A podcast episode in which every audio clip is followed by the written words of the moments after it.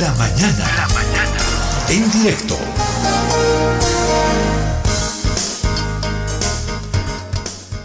Eh, quiero agradecerle este contacto al abogado Jerjes Justiniano Atalá desde Estados Unidos, exministro de la presidencia en el gobierno de Janine Áñez. Jerjes, le agradezco la gentileza y además la paciencia que tuvo de, esperarnos. Estábamos en un contacto con los ex trabajadores de Banco Fácil y ya no fue posible retomar este contacto lamentablemente.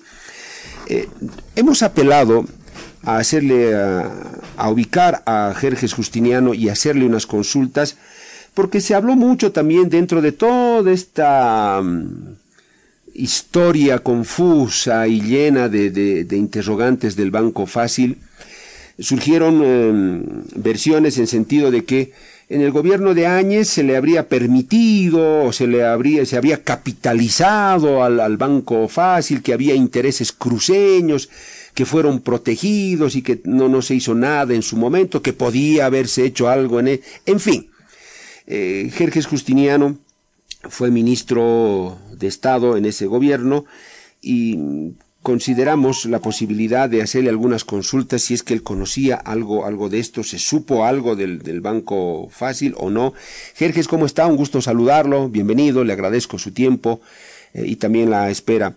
Eh, Jerjes, eh, en el gobierno de la señora Janine Áñez ya se comenzó a, comenzó a sonar la cuestión del, del, Banco Fácil, no sé si como problema o en otras circunstancias, por lo menos usted supo algo, Jerjes, lo escuchamos, bienvenido. Muy buenos días, muchas gracias por la invitación, un gusto de saludarlo a usted, a Airbol y por intermedio de Airbol pues a todo el país. A ver, hay que recordar que para empezar yo solamente estuve 21 días en el. En esos 21 días eh, nunca escuché hablar siquiera del Banco Fácil o de alguna relación con el gobierno, en lo más mínimo. Eh, es más, eh, habrá que recordar que también hubo otros 21 días previos, los que se llevaron adelante después de las elecciones y que fue producto de ese reclamo popular que Evo Morales termina renunciando. También estuve muy cercano a Luis Fernando Camacho en esos 21 días y nunca escuché hablar ni de ninguna influencia ni de ninguna participación injerencia de parte del Banco Fácil. Ahora se ha querido decir muchas cosas, ¿no? Hasta se ha dicho, por parte, lo he escuchado al ministro de Economía, eh, diciendo que habrá que revisar si ese dinero del Banco Fácil fue a financiar el golpe de Estado. Es decir, ya prácticamente dentro de poco el Banco Fácil o lo que está sucediendo en el Banco Fácil va a ser el culpable de absolutamente todas las desgracias que tenga este gobierno. Así como lo está haciendo el gobierno de Yanine Áñez, porque resulta que uno lo escucha al presidente Luis Arce y dice, hemos tenido que reconstruir el país, dice. O sea, en 11 meses de gestión de Yanine Áñez, por lo que dice el presidente, este país se destruyó y ahora él ha tenido que reconstruirlo, olvidándose que en los 14 años anteriores el que destruyó el país fue él. Pero ahora se pretende eh, decir que el Banco Fácil fue el que financió eso. Y ahora también resulta que el gobierno de Yanine Áñez es el culpable del aumento de capital. O sea, en otras palabras, ¿qué nos está diciendo el gobierno? Que la ASFI es como dicen, como decimos muchas veces nosotros en Santa Cruz, un mojón de palo no hace nada, porque resulta que los bancos pueden hacer lo que les dé la gana y la ASFI no sirve para nada, en teoría, según lo que nos dice el, el, gobierno. ¿no?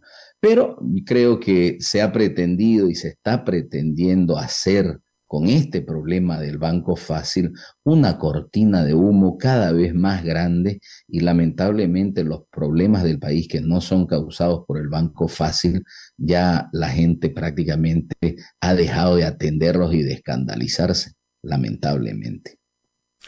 Jerjes, evidentemente se dijo eso, ¿no?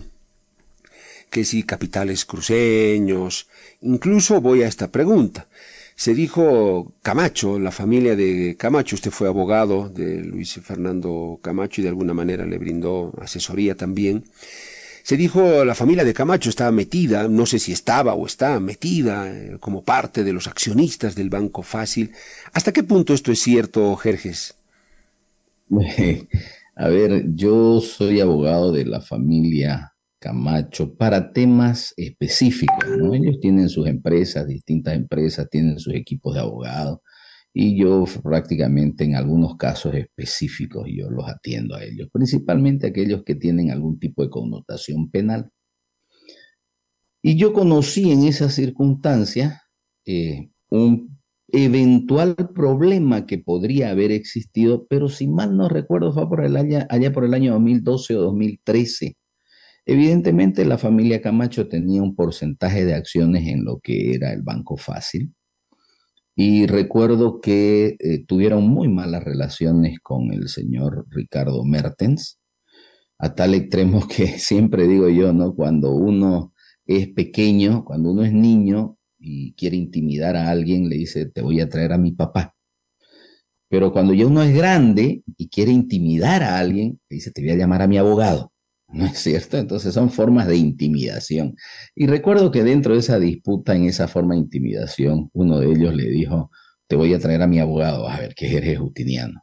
Y el otro le respondió, pero también mi abogado es Jerez Justiniano, porque en ese entonces yo también era abogado de Ricardo Mertens en un problema particular, no empresarial, particular, un problema penal, personal que él tuvo, y yo también era su abogado.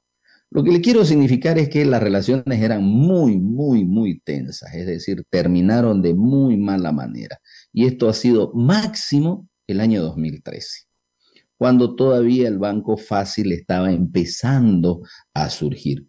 Y quiere decir que eh, la familia Camacho termina desvinculándose del Banco Fácil en esa época y no en muy buenos términos. Ahora he escuchado de manera sorpresiva que me ha escandalizado decir que prácticamente, probablemente uno de los responsables, ¿no es cierto?, de esta muerte pueda ser el entorno de Luis Fernando Camacho, lo cual dije yo es imposible, imposible. En primer lugar, porque no creo, eh, los conozco hace años y no creo que sean capaces de una acción de este estilo realmente no entra por mi cabeza. Pero hay algo que es evidente, eh, hay algo que es muy evidente. Es cierto que la gente fallece en Bolivia todos los días y todo tipo de personas fallecen, pero hay algo que es muy raro, ¿no? En lo que va de los últimos tres meses, eh, y no porque se, y con el respeto que se signifiquen las personas más allá, lo que trasciende no es la persona, sino quién es la persona, un testigo protegido. A los 10, 15 días, un mes creo, un asambleísta del MAS opositor al gobierno, me refiero al, asambleísta suplente eh, Hilarión Padilla. Luego, el abogado de Camacho.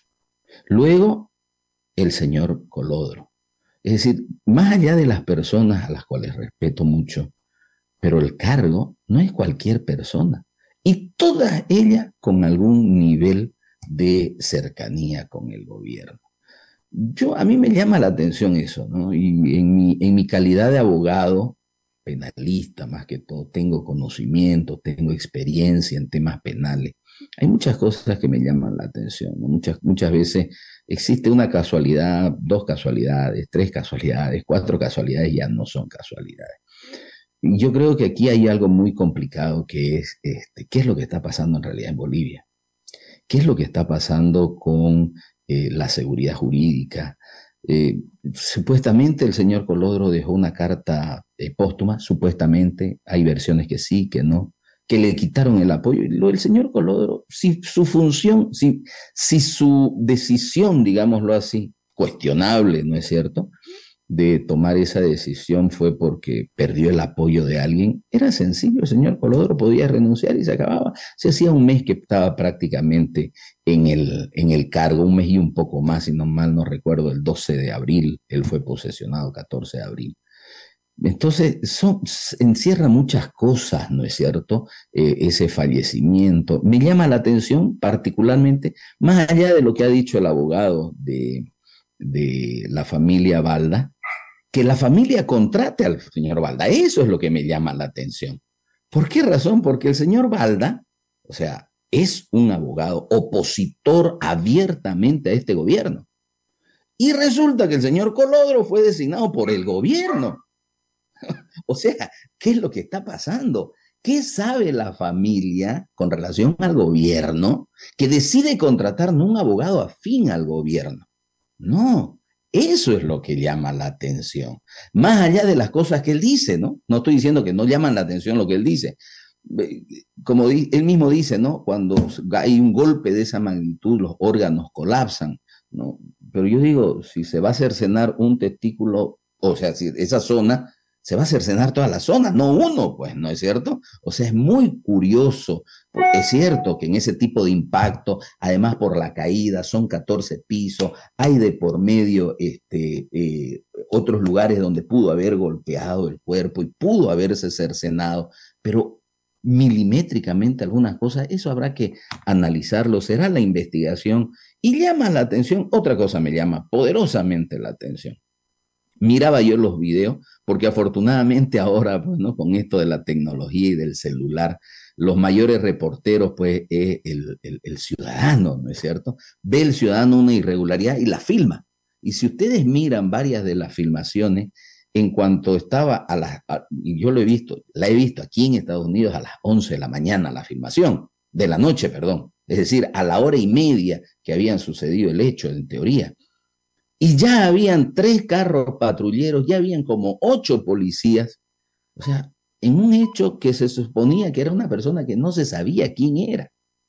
¿A qué llegó la policía tan rápido?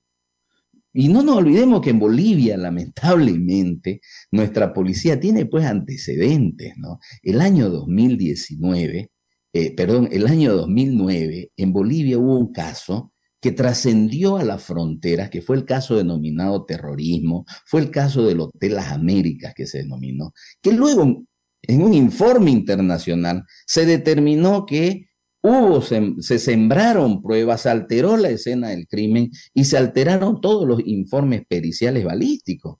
Es decir, lamentablemente en Bolivia existe experiencia en ese tipo de alteración. Llegó la policía a cerrar la escena del crimen o a modificar la escena del crimen. Eso no lo sé.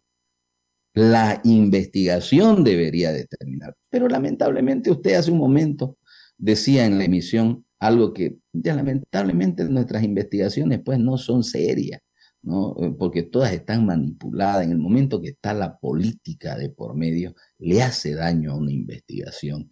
Y además, yo creo que eh, este tema tiene muchas características, muchas características con el tema del golpe de, perdón, que con el tema del Hotel Las Américas.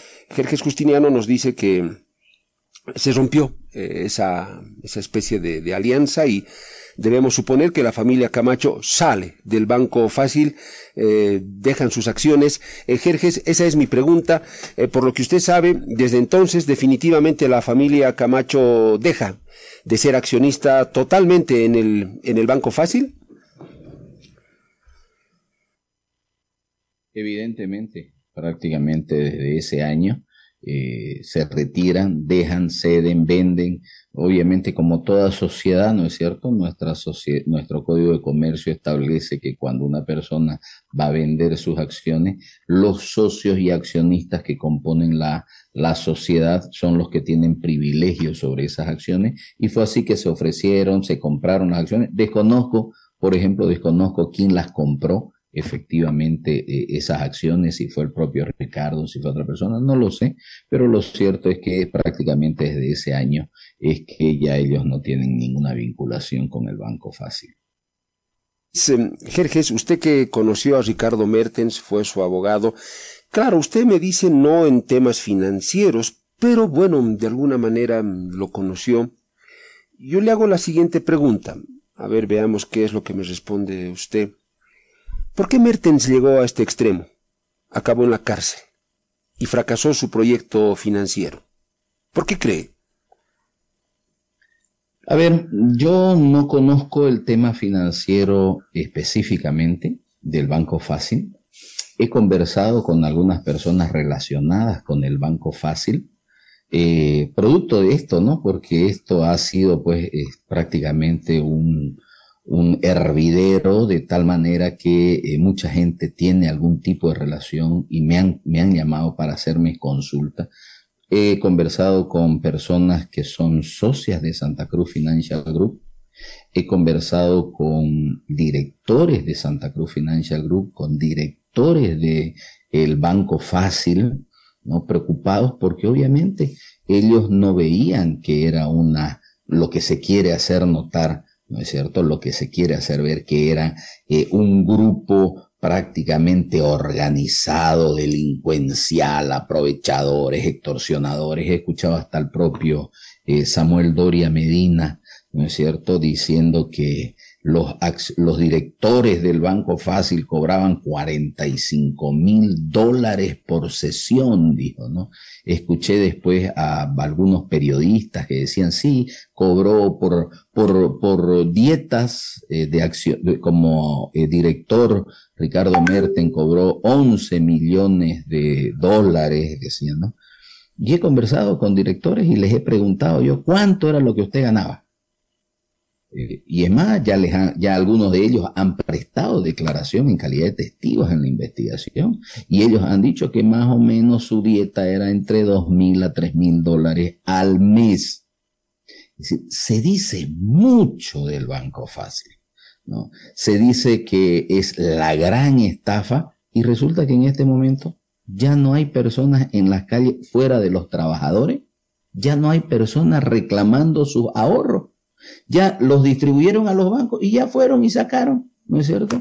Yo tengo un hermano que en su momento tuvo un conflicto desesperante porque tenía toda su plata de sus empresas con lo que pagaba salario en el banco fácil y que estaba desesperado. Y resulta que ahora ya está tranquilo. Antes de ayer, el sábado, hablé con él, me dice, bueno, ya que pasó lo del banco fácil, ya estamos más tranquilos. Es decir, ¿qué quiere decir? Que la gran estafa se disipó. Ya no es gran estafa, yo no sé al final y al cabo si esto se ha magnificado de tal manera que eh, se está queriendo mostrar un aspecto totalmente irregular, cuando yo no veo, por ejemplo, se habla de overlimits. Overlimits son sobregiros. ¿Se permiten los, los sobregiros en la banca? ¿Es una operación que se realiza dentro de la normalidad? Sí, y pregunten, entrevisten a la banca a ver si cuando hay un trámite que ya está autorizado, que ya está pendiente de, de, desembolso, pero resulta que el trámite tarda en derechos reales y ya se está venciendo el plazo porque resulta que como es una norma eh, que no puede estar, no que puede caer en mora, resulta que se autoriza un sobregiro para pagar este crédito porque en 15 días sale este crédito porque está demorando, porque en derechos reales, por ejemplo, los trámites tardan dos, tres meses. Entonces, no se puede esperar tanto y se autoriza esto como una operación de paso, una operación puente para liberar esto. Y eso lo hacen casi todos los bancos. Y ahora resulta que los overlimits en el Banco Fácil, eso había sido lo que causó el descalabro de la economía boliviana y que por eso no hay dólares en Bolivia. Imagínense ustedes esa barbaridad. Se habla mucho por ejemplo, le he escuchado, estos términos utilizan algunos periodistas, el desvío de dinero, 400 millones de bolivianos se desviaron. ¿Qué cosa es desvío? Desvío es recibo la plata para una cosa, todo contrato de crédito tiene un objeto y dice este dinero va a ser destinado a tal cosa. Desvío fuera si ellos mostraran y dirán, ah, miren, aquí están los 400 millones de dólares que eran para tal cosa y eso no existe. Yo he visto, por ejemplo, denuncia de un grupo de empresarios, por citar algunos, solamente Manzana 40, donde dicen, oiga, a mí me estafaron porque resulta me dieron créditos, esto, lo otro, pero ¿y el crédito que le dieron, ese desvío, no están las torres ahí? ¿Acaso no se venden, no se comercializan, no existen? ¿Acaso no está la plata ahí? ¿Dónde entonces está el desvío? Eh, Jerjes, a, a, mí lo que me llama la atención en estos casos, y hubo otros problemas, colapsos de bancos en el país, usted lo sabe, es una combinación que puede ser perversa, Jerjes. Está visto que en el Banco Fácil evidentemente hubo unas cosas que no se hicieron bien, eso está claro, ¿no? Que hay cosas que no se hicieron bien, por eso se llegó a este extremo a una muchacha, un semejante crédito con unos, eh, eh, respaldos eh, prácticamente irrisorios, en fin, bueno, está bien. Pero usted decía algo al inicio de la entrevista, Jerjes. La pregunta es, ¿y el Estado? ¿Dónde está el Estado? Bueno, está el ASFI. Porque cuando usted va a un banco y quiere depositar, no sé, 30 mil o 40 mil dólares, o 10 mil, sin ir muy lejos, ¿de dónde es? ¿Para qué? ¿Quién le ha dado? ¿De dónde ha conseguido? ¿Qué va a hacer con esta plata? ¿Por qué está pidiendo esta plata? ¿Qué? ¿Dónde trabaja? Terrible. Uno dice, si ante esas cifras eh, pequeñas hay tanto cuestionamiento y preocupación y se, se mueven todos los sistemas, ante el otro, entonces que uno se pregunta, ¿y el Estado no se dio cuenta mucho más antes de que acá había algo raro? ¿O es que se dio cuenta y no sé, hubo ahí como que, ya pues, por favor, espérame, aguantame un poquito, voy a solucionar el problema, dame un poco más de aire, bueno, está bien. Cuando se mezclan estas cosas, Jerjes, lo, lo, lo empresarial, más ciertos intereses políticos o comienzan a aparecer ahí autoridades estatales, terrible, Jerjes, porque se va diluyendo lo que se llama fiscalización y rigurosidad en la fiscalización. Porque cuando el empresario se funde solito, bueno, pues se le cae con todo, eran unos amigotes que manejaron mal la cosa, en fin. Pero cuando ya comienzan a aparecer estas debilidades desde el Estado, no sé si en el caso del Banco Fácil hubo estas, esta especie de mezclas, ¿no? Un Estado que aparentemente se hizo de la vista gorda, pudo haber más antes tomado decisiones, medidas, ¿por qué no lo hizo? No lo sabemos. Eh, son muchas cosas, ¿no? Que pueden haberse juntado, Jerjes. ¿Sabe qué? Yo lo escuché al presidente Luis Arce. Y después de escucharlo al presidente Luis Arce referirse sobre el Banco Fácil, uno lo escucha y dice, pobre el Estado boliviano. Es prácticamente, no tiene fuerza el Estado boliviano. No tiene ningún tipo de injerencia en la justicia el Estado boliviano. Y nos miente, porque lamentablemente nos miente. ¿En qué sentido? Lo que conocemos el interior de la Administración de Justicia, sabemos que los jueces y fiscales bailan al son del que tiene el poder. Y se recuerda lo que dijo el presidente, mire, este, lo que pasa es que el Banco Fácil nos, nos intimidaba, nos amenazaba a la ASFI. Oiga, hágame el favor, señor presidente, se lo digo con respeto, no sea cínico. ¿Cómo me va a decir que un banco de la envergadura no era el banco más grande de Bolivia? Era un banco de la envergadura del banco fácil. Intimide, amenace al gobierno. No, eso no puede ser. Además, que la ASFI no haya cumplido con su papel, ese es otro tema. Ahora vienen a decir, oiga, hace dos años y medio que está el gobierno. Y resulta que interviene en el Banco Fácil en abril, con inicio de investigaciones en febrero. ¿Y qué pasó los anteriores meses?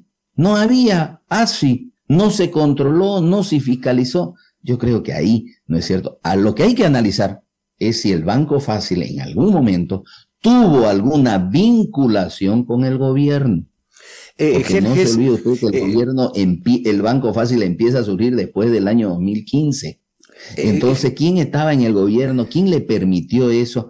Es más, hay que ver qué proyectos de qué personas estaban financiados por el Banco Fácil.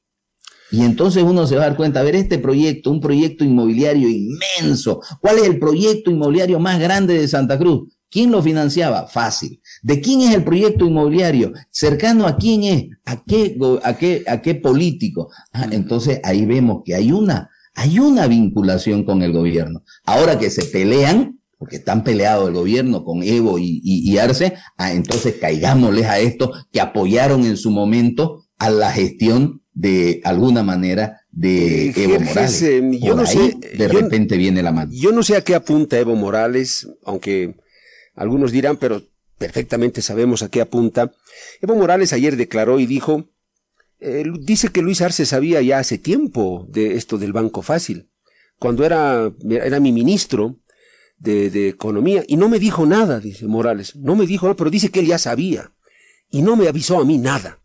Por lo tanto, nosotros como, como más y yo levantamos las, las manos, nunca nos... Bueno, uno dice, bueno, ¿a qué apunta esto? Ejerjes, yo quiero cerrar con lo siguiente. Usted decía algo que es muy importante. Habría que averiguar qué vínculos políticos existen en el caso del Banco Fácil. ¿Alguna autoridad de gobierno o ex autoridad de gobierno del MAS está, o de otro partido, no sé, pero en este caso hablemos del gobierno, está vinculada, tiene intereses empresariales de inversiones u otro tipo en el Banco Fácil, eso es clave. ¿No los dirán? No lo sabemos. Ejerjes, yo le pregunto lo siguiente. En estas conversaciones que usted tuvo, porque me dijo, hablé con varios directores, incluso algunos accionistas del Banco Fácil, eh, me dediqué a preguntarles eh, en este tiempo de, del escándalo del Banco Fácil. Jerjes, ahí usted no pudo obtener algún dato que le dijera que hay algunos intereses políticos, económico-políticos, no sé si vinculados al gobierno o al partido, están de por medio que hay, hay que escarbar y averiguar ahí, eh, Jerjes, le dije, ¿alguien le dijo algo de esto o, o nada? Em, así directamente no, a pesar que pregunté, ¿no es cierto? Eh, sin embargo, eh, la mayoría de los directores, por lo menos los tres con los que he hablado, eh, me decían, no, no se trataban temas de carácter político, eran temas específicamente específicos, puntuales del banco, eh, siempre cuando se nos hablaban de alguna de estas operaciones, por ejemplo, después de febrero, que la ASFI ya intervino y que la ASFI eh, eh, emitió una primera decisión inicial de, de una llamada de atención, lo único que se les informó a ellos en directorio era que el banco había dicho que, el, que la ASFI prácticamente tenía un enfoque equivocado y que ellos iban a hacer una representación legal, nada más. Sin embargo, más de uno de ellos sí me manifestó que eh, el banco sí tenía relaciones pues, eh, con el gobierno, eh, que sí habían vinculaciones de carácter comercial con gente muy afín al gobierno y que eso le permitió pues al banco fácil crecer como creció también. Por eso es que yo decía, hay que investigar quiénes son o cuáles son los proyectos que financiaba el Banco Fácil con relación a qué empresario y su vinculación con el gobierno. Y entonces ahí vamos a saber, ¿y por qué Evo Morales ahorita dice levanto las manos? ¿Qué quiere decir? Que si él levanta las manos, el responsable es Arce, fue tan mediocre su gestión como presidente de Evo Morales que no, que no fiscalizó a su propio ministro. A, ver, a ver, a ver, Jerjes, eh, esta parte ya en el cierre es, hay que dejarla remarcada. Por lo que le dejaron entrever estos contactos que usted tuvo, hubo, hay ciertos vínculos de gente ligada de alguna manera con proyectos u otra cosa del gobierno al Banco Fácil. Solo así, Jerge, se podría entender hipotéticamente que el gobierno, sus sistemas de fiscalización hubieran dejado pasar ciertas cosas, Jerjes. Solo así podría entenderse. No se entiende de otra manera. Si la ASFI es el sistema de control, fiscalización, es el ente regulador de la banca todas las operaciones tienen que estar reguladas por la banca, eh, por el ASFI, perdón. Si se sucedieron tantas irregularidades, alguien tuvo que haber hecho la vista gorda. Si es que hubieron irregularidades, porque yo ahora, hasta hoy día, yo me atrevo a decir, si acaso, y con esto termino, si acaso existió una gran estafa en el banco fácil, los grandes estafados debieron haber sido, pudieron haber sido esos grandes empresarios. Y esto fue más o menos, ¿no es cierto?, una estafa a los ricos. Porque en este momento los ahorristas ya están con sus problemas solucionados. Pero los que prestaron 30, 40, 50 millones, que están todavía con ese problema, que están todavía con los problemas, los que han denunciado al Banco Fácil, no se olvide que, por ejemplo, Manzana 40 denunció al Banco Fácil. ¿Cuántos millones son los que ellos dicen que han perdido? Entonces, la estafa fue al ahorrista o a los ricos. Yo creo que si acaso, y no estoy diciendo que hubo una estafa, porque no conozco los detalles, ¿me entiendes? Pero si acaso hubo una estafa, la estafa fue a gente con muchos recursos económicos y no al ahorrista, que en este momento ya gracias a Dios tiene recuperados sus ahorros, o por lo menos ya tiene acceso a sus ahorros. Jerjes, quiero agradecerle como siempre la gentileza que usted tiene de atendernos desde Estados Unidos. Seguramente que volveremos a hablar, a consultarle su criterio o cosas en las que usted pueda estar informado. Jerjes, un gusto, que esté bien y en cualquier momento nos contactamos. Hasta luego.